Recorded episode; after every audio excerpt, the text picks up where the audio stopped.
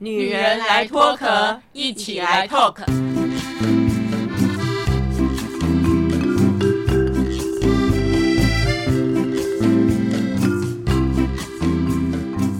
女人的一生中，在每个阶段都有不同的课题与挑战。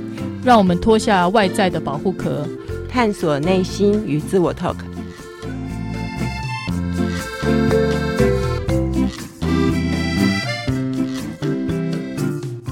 各位听众朋友，晚安！非常欢迎您来收听我们《女人来脱壳》啊。我们最近呢，在各种关系当中，我们讲到了要如何面对问题哦，因为你要面对才有沟通的契机嘛。那么我们上次有讲到，有一个听众朋友听到我们。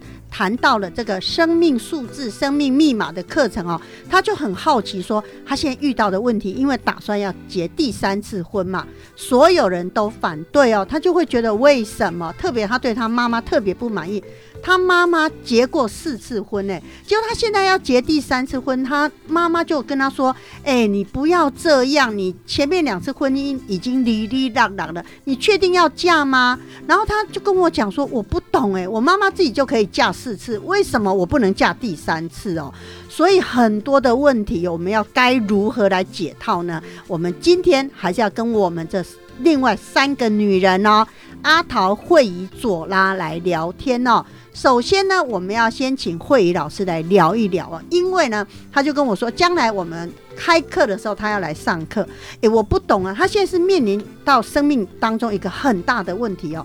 这样的人来上课，真的可以学习到什么？还是说，他如果听一听，诶，这不是我想要的？那是不是算命比较快啊？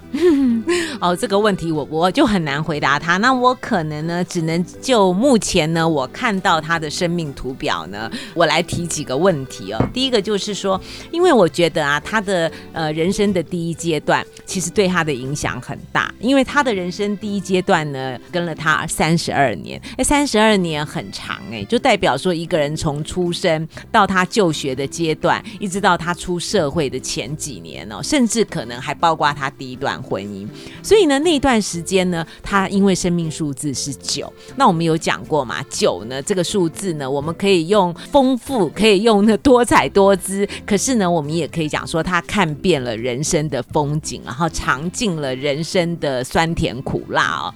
所以那个阶段，他一定学习成长很多，可是呢，相对的，他一定呢也有很多的困难。也有很多的创伤。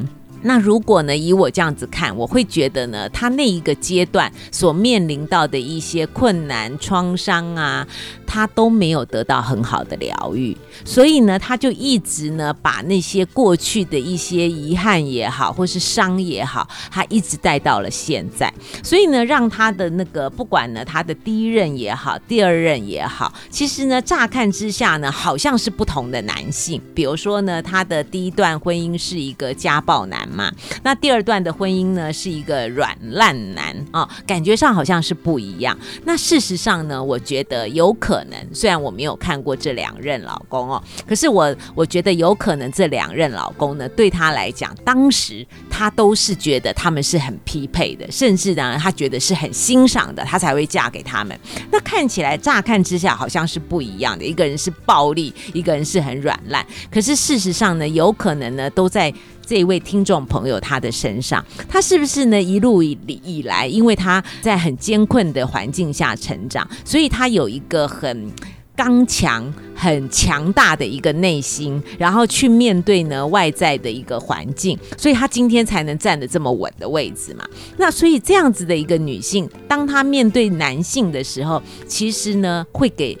对方很大的压力，那当然我这样讲并不是说女方是错的，我不是这个意思，而是说在相处的过程中呢，那个能量就自然高下就分出来了。那如果呢又碰到一个第一任老公呢，又是一个如果他不懂自己的情绪要怎么宣泄的人，或者是他不知道怎么沟通的人，他面对这么大的压力情况之下，哇，对方那么强势，他不知道怎么沟通，他搞不好呢，那个话还没出去，拳头就出去了啊。那可是呢，对这位听众来讲，他呢在那一段婚姻关系当中，他是受伤的，所以他可能在他的内心里面，他就会告诉他自己，他将来呢，他再找到老公的时候，他一定要找一个不会呢出拳头的人，所以他的第二任老公可能呢。外表就是很斯文的，可是他不知道那个人的内在也是很软弱。其实有的时候，不管是家暴或是软弱男哦，其实有的时候他们的内心是很弱的。那可是他们要用他们的肢体呀或者其他的方式来宣泄他们自己。慧老师，那我想请教一个问题，就是我有观察到刚刚您说他的生命数字是三一四嘛？那会不会是他很想要寻求这个婚姻的这个温暖？跟他是四号人要安全感很有关系呢，非常是。其实三一四的人呢，他非常的在找寻安全感，只是每一个人安全感哦是不一样。有人是建立在金钱上，那有人呢是建立在那个爱，就是那种体贴、温柔、包容的那个感觉。那我这一位听众朋友，他的安全感应该不是金钱，因为他自己可以赚到他想要的钱。那我觉得他要的安全感应该是那种。无条件的爱。是那种呢，对他呢很温柔体贴的一种那种支持体贴的爱，所以他一直在找这样子的一个安全感。可是呢，他不知道怎么样的人才符合这样子的安全感，所以他可能呢一开始呢都是用外在表象的一些条件来挑选这样的对象。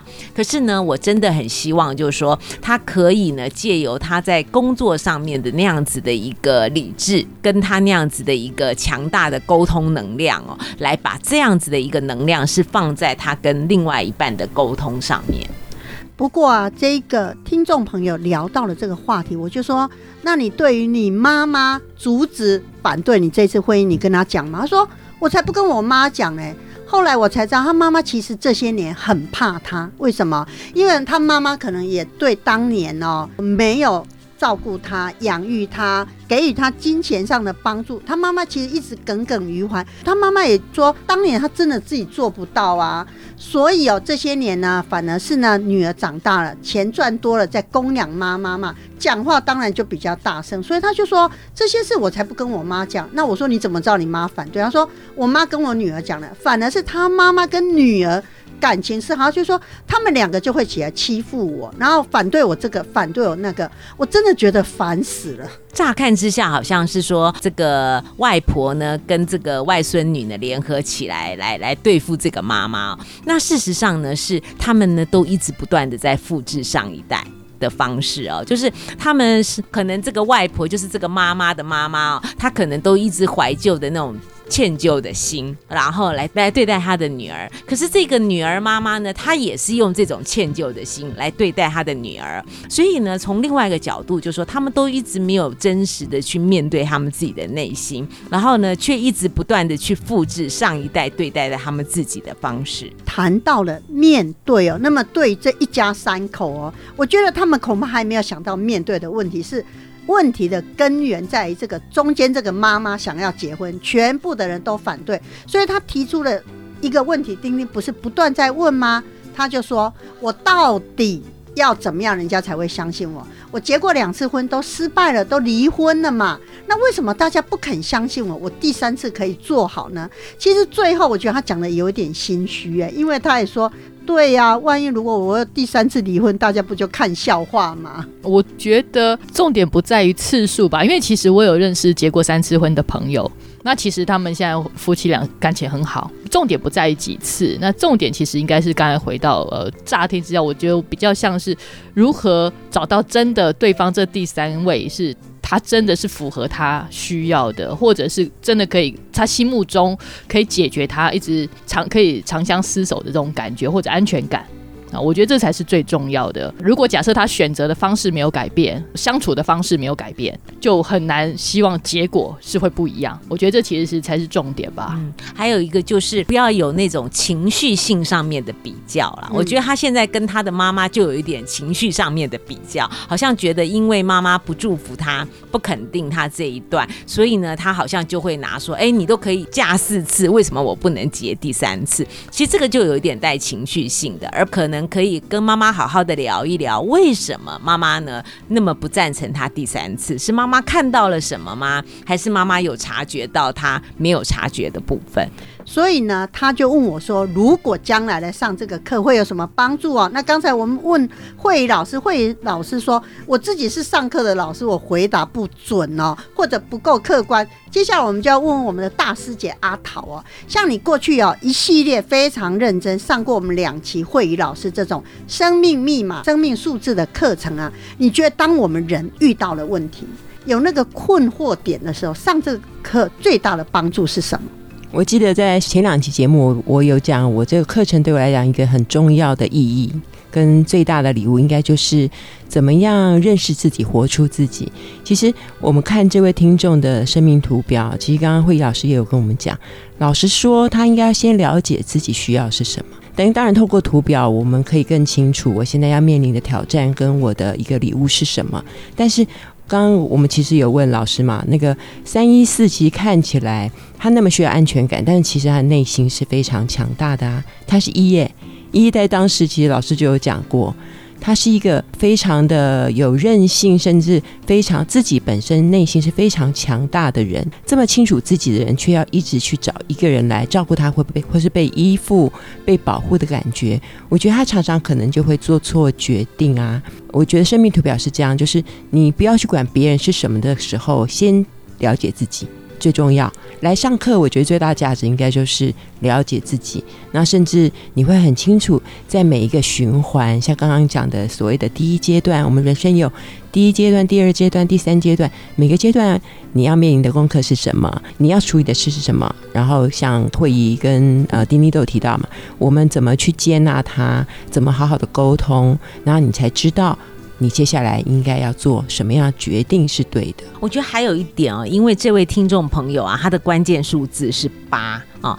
因为关键数字是八的人哦，他是一个很有强烈企图心，而且很多事情哦，他就是一定非达目的不可啦。所以当他哦，如果已经下定决心，他就是要跟这个男人结婚，他就是要嫁给他的时候，其实他会排除万难的。这个时候呢，就是任何阻挡他的任何的理由或者人或者事情，他都会尽可能的去排开。可是呢，这当然啦，有的时候在冲事业的时候，这个好像是一个很大的优点跟长处。可是呢，在处理人生问题的时候，他就会有一个很大的盲点，因为有些事情，有些尤其是跟人相处的这个人这件事情啊，其实他是需要时间的。除了时间之外，他很需要一些内心的一些真实的感受的。所以我真的觉得他可能不能像他冲刺事业一样，就是勇往直前，而是应该呢要停看听一下，好好的呢停下来，好好的呢去跟家人沟通，因为也我觉得家人应该不管是妈妈或是女儿都是爱他的。那也许他可以听听看他们的看法是什么，为什么他们不赞成？也许呢他们讲出来的一些话呢，可能是他从来都没有注意到的盲点。觉得我们在各种关系当中哦，我们谈到说你要面对问题，面对问题耶。但是我觉得上个礼拜阿桃讲的一个状况，我觉得很好。假设这一个听众好好跟女儿沟通哦，重复女儿跟他讲的话，他会不会才理解女儿的愤怒、女儿的生气以及女儿的担忧呢？但是我觉得我们人很难呢，所以我就跟他说：“你到底有没有跟他们谈？”他说：“有什么好谈的？反正我一谈就会被打枪啊。”而且你知道吗？他如果呢能够像阿桃那样的建议说去好好的练习沟通的话，当你知道吗？当他如果跟他自己的妈妈或者是女儿啊达到一个很好的良好的沟通之后，他就会内心里面有一个很大的支撑感。很大的支持。那也许那个时候他的安全感就满足了，他就不需要呢借由呢再结一次婚，或者是很快的进入这个婚姻当中而这么仓促了。因为我跟你讲，安全感有的时候呢，也许不一定要来自于伴侣，也许可以来自于家人。所以我真的是建议他慢慢的先从跟自己家人沟通开始。然后我也觉得有一个建议，因为听起来就是他好像对于他这个所谓的第三次，刚刚左瑞有讲，好像次数的问题有点敏感，搞不好其实大家都是针对这个第三次这件事情，好像一听到就跳起来。可是其实如果认真的，我觉得不管是妈妈还是女儿都是一样，就是对于妈妈想要再去寻求这个第三春，其实还是抱着祝福，我们来讨论这个对象对不对，而不是说这个第三次有什么错误。会不会都会比较平心静气？因为有可能他们真的看到这个男生有一些重蹈覆辙的地方啊，或者说有点不适合他妈妈的地方。如果我们只是讨论对象，而不是几次，因为真的真爱可能还要花时间找嘛，对不对？也许真的要碰碰到好几个轮回，你才碰到一个真的爱我们的人。我们都会碰到这样的情形啊，所以千万不要去觉得说好像第几次是个罪恶。像他刚刚丁也有讲，好像他自己觉得对于这个第三次，他自己都好像已经有点过不去了，因为他觉得别人好像一讲哈又要什么什么的，但其实都没有去针对问题解决。所以呢，我们的左拉多有先见之明，他刚才就点出一个重点哦，不次是数不是对次数不是问题，哎，但是我觉得我们人很难过得去。假设丁丁结了七次婚，哎，我真的到时候都不好意思讲说，哎，你这个人到底怎么回事？你是不好意思请客吧？我不会，我不会包红包、不会那时候应该也不会讲，就默默就登记了吧？对对对对对，然后就不小心看到他第七任老公这样。哎，搞不好有两种解读，一个是哦，丁丁好厉害，另外一个就说丁丁那也叫拍到丁，怎么多少人跟你都没办法相处，都以分手为告终，对不对？对，所以可是我觉得最重要的是你过得好不好嘛，嗯几次一点都不重要。对，真的。但是如果几次不重要的话，诶，那他就问题就来了。他说：“那大家为什么都要骂他？他就觉得为什么人好？假设他第一次婚姻是错误，第二次婚姻是错误，为什么我们都不能原谅别人的错误？觉得他他可以做得好啊？”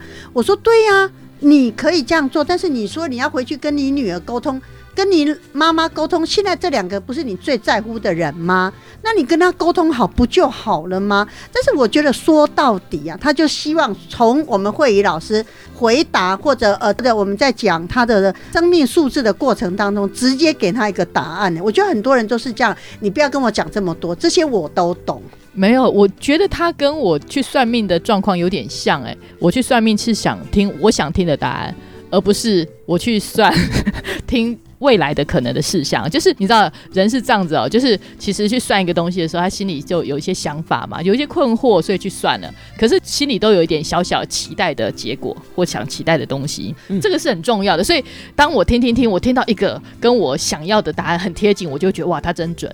可是呢，如果他讲的跟我期待的有点不一样，我就觉得嗯，我再算下一个好了。比如说这位听众，我他对他自己而言，你看他自己其实也有一点点的犹疑，对不对？嗯，好，听起来像是。对，那表示他自己心里其实也有那么一点点的不肯定，这一些不肯定，可是他又希望去做这件事情，所以他希望有人来告诉他这个不肯定其实是不存在的。这样子我来看，用我这种第三者的角度，我就反而真的建议他应该好好思考了。对我，我觉得刚刚那个左阿讲，我就想到说，我们最近听到这么多的社会案件，是不是？我不要讲谁，但是不是就有人说，他不停的去找心理医生，他要得到一个答案，是证明他想要那个结果。所以，我们每一个人去算命的时候，其实也是，我之前也是啊，我们我分享过好几集，我心里面其实有些想法，我只是要他给我一个答案，是证明我可能我想要走的那个方向。是对的。那如果他讲的刚好不是，我就会想要再找另外一个人算。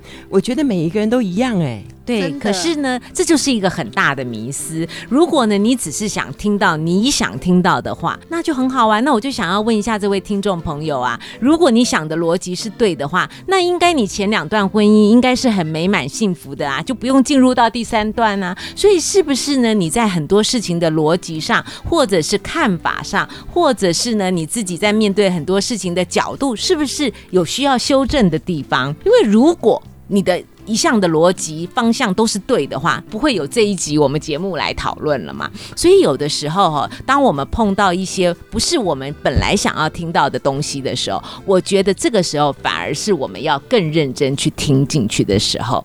就有点像忠言逆耳吧，是不是？是啊，那而且刚刚啊，丁丁有讲到说，哎，他很不能接受他妈妈跟他女儿啊，跟他讲话的那个语气呀、哦，还有很很大的情绪。我觉得这是很正常的，因为我们常常都说爱之深责之切，因为越关心你的人哦，他就会觉得这件事情好重要哦，好紧急哦，因为他觉得很重要、很紧急，所以他的情绪就上来了。所以这个时候，如果我们能够真正认清这个真实哦，就认为说他就是因为太爱我了，所以他才有情绪，所以我应该要好好的听他讲。也许呢，你就破解了你原来的那样子的迷思了。好，听到这里，听众朋友有没有发现，这个时候他要嫁的这个男主角，我们好像很少聊，对不对？我就问他说：“那在你们这跟你妈妈跟你女儿啊反对这个纠葛当中，这个男的呢说什么？”他就轻描淡写说：“啊。”好吧，那他们如果反对呢？那我们就谈谈恋爱啊。然后呢，如果他们赞成，我们就来结婚。所以这个听众朋友其实很生气，他说：“你应该要跟着我去找我的妈妈，找我的女儿，拍胸脯保证说我会对你好，拜托嫁给我。你怎么会说他们反对我们就交往，他们赞成我们就结婚呢？”对呀、所以如果由这个男生第三任这个这个对象呢，如果由他的反应来讲，那。搞不好就是另外一个软烂男的开始啊，对不对？那所以他应该要从这个过去的经验当中，他应该要学习到，就是说这个男的是不是有他想要的那个担当，是不是有他想要的那个真的能够好好照顾他、体贴他的那个对象，是不是真的是他的 Mr. Right？但是啊，我觉得人很难呢、因为呢，他就很生气，跟这个男的说，那表示你不够爱我，你没有这个担当。但是这个男的气定神闲说，不是，我不是没有担当，我是爱你的，我是想娶你的。可是如果我娶了你，造成你跟你妈妈跟你女儿之间的争吵。何必呢？所以你要知道，我是爱你的，我都是为你想的。好会讲话哦！哎，那这样的话，其实我不知道这位听众怎么样。我觉得如果是我，其实如果他是这样一个男生，当朋友就好，为什么一定要进入婚姻啊？真的。为什么可是？他说这个男的职业很好，最重要是长得很帅。你就当门朋友就好了嘛。他也没办法回答哎、我就说为什么？我说帅哥很多啊，你今天这个帅哥不好，你可以教下一个。他说哎、我不是这种人。也许他在这个过程当中，他就是想证明他自己的能力，就是不是只是工作上面的能力，还有挑选对象的能力，还有呢成就美满婚姻的能力。可是我觉得当然是很好啦，因为很多人都要证明自己的能力嘛。只是呢，这个证明也许呢可以慢慢来。我真的我觉得现在可能没有办法完全的劝阻他啦，可是我觉得最起码他可以先慢慢来。因为啊，我跟这一个听众朋友前前后后讲了很多拨通电话，因为我们还特别问他说：“哎，你的个案出生日期状况可不可以在节目中当中讲？”他说没问题。我就发现其实他呼应了慧仪老师刚才讲的，他完全想要证明自己，因为呢，他在公司从当年的工读生做到一路做到副总，哎，他的学历是只有高职毕业，但是整个公司没有人在乎他的学历，大家都说他好棒棒，他呢工作能力很强，企图心很强哦，然后才能够做到今天这个位置嘛。所以他的意思是说，既然这样，为什么征服不了这个男的呢？不过我刚才一直在想，如果刚才这位男士呢，他说哎很很喜欢嘛，很爱他，然后可是呢，我听到的是他碰到的这个问题呢，就家庭上面的问题，却不愿意一起面对。这这个我觉得其实就是一个征兆，就是未来在相处或者家庭生活里面，其实只要碰到问题，是不是有可能就是比较退缩的那个，或者是让你独立去面对的其实我觉得应该好好的思考一下。所以这位听众朋友，他将来如果是按照左拉那样讲，他是不是结了这个婚，并没有达到他有有一个人去陪伴他，或者是疼爱他，或者体贴他，而是他又要去独自去面对很多生活上的大小事，那这样何必结这个婚呢？我觉得结婚是一个责任呢、要不然那纸婚约要干什么？就是证明拥有权而已。我刚刚又听到，就哎，听起来乍听那个男的讲的蛮好听的，可是其实就是我不想负这个责任的感觉，有那种意味。所以我觉得就当当朋友就好，就慢慢观察这个人，其实也不急着要结婚了。所以呢，就回到了这个源头啊。如果如果他察觉到这个男的的不确定性以及没有担当，不想负这个责任，也许我们会说他是一个渣男。假设他是渣男好了，他明明知道他还要嫁给他，他日后再跟别人哭诉说：“你看我嫁了一个这么渣男老公。”诶，那到底是谁的错啊？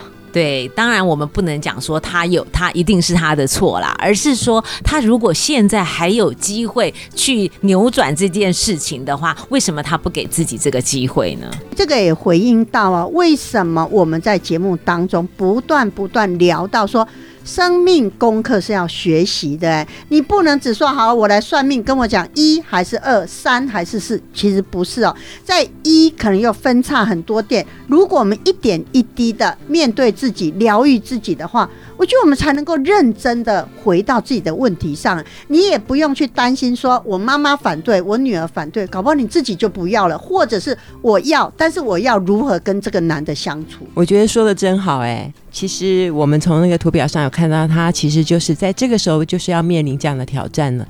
像丁丁讲的，完全是关注在自己身上，然后确定做好自己觉得对的选择。其实谁的意见对你来讲都一点都不重要。而且呢，我觉得证明这件事情啊，其实是很吊诡的。我觉得要证明给别人看比较重要，还是要证明给自己看比较重要？我觉得这个也许呢，很值得这个听众朋友去思考的一件事情啊。因为日子哦是自己在过。过得好不好，开不开心，自不自在，自己最清楚。所以我觉得，也许他可以思考一个不一样的逻辑，就是说他可以继续证明，可是他是证明给自己看，而不是给别人看。不过我倒觉得自己过活为什么要证明自己生活的好？其实自己最清楚嘛，啊，就是是不是呃找到对的人，或者是跟任何一个人相处的关系，只有自己最清楚。如果相处愉快，然后生活的非常开心、非常充实，那证明这件事情其实就不存在了。那而且也就不需要寻求外界的同意，因为你就非常有把握，而且非常开心的告诉大家说，我我又来了一次，应该是这样吧？可是呢，也许呢，这位听众朋友她平常是一个很有自信的女强人，可是呢，她在感情上面可能自信度不是那么够，她可能呢需要一些真正的成果，然后呢来加强自己的自信。所以我觉得啊，在日后要开这个课，我除了了解你自己，譬如说每一个人生阶段会遇到的各种状况之外，遇到的状况你要如何来面对哦？那么有时候这个面对这一层皮撕开，可能是血淋淋的啦。我觉得我们还是要去面对，但是就是学习嘛，否则呢，人生哪有这么容易呀、而且像这个听众朋友讲，他说他最近啊晚上都睡不好，因为呢，他觉得他这是生命中最大的课题。我就跟他说，不可能，你现在才四十几岁，你搞不好五十几岁、六十几岁还有更大的问题在等着你呢。嗯，因为也许呢，他隐隐约约已经感觉到好像有一些些不对劲，可是他还没有那个勇气，也还没有准备好真正来面对这件事情要如何做决定，所以他可能内心现在是很忐忑不安的。今天女人来脱壳啊，我们谈到了这个个案，像让大家了解到一件事情真的不是表面看的那么那么单纯、那么简单呢、如果你抽丝剥茧，你才会知道哦，原来我们要看的面相有多广啊。那么有关这个问题，我们要如何来挖掘真相啊？这个其实是在我们各种关系面对问题的时候。第一个要学习的，而且不带情绪、不带立场哦。我们下个礼拜会继续来讨论，我们就下次见喽。丁丁，拜拜，拜拜拜拜。女人来脱壳，每周二晚上六点半跟您一起来透壳。如果你喜欢我们的节目，欢迎帮我们订阅加五星好评哦，并分享给你身边的朋友一起来收听啊、女人来脱壳，我们下礼拜见喽，拜拜。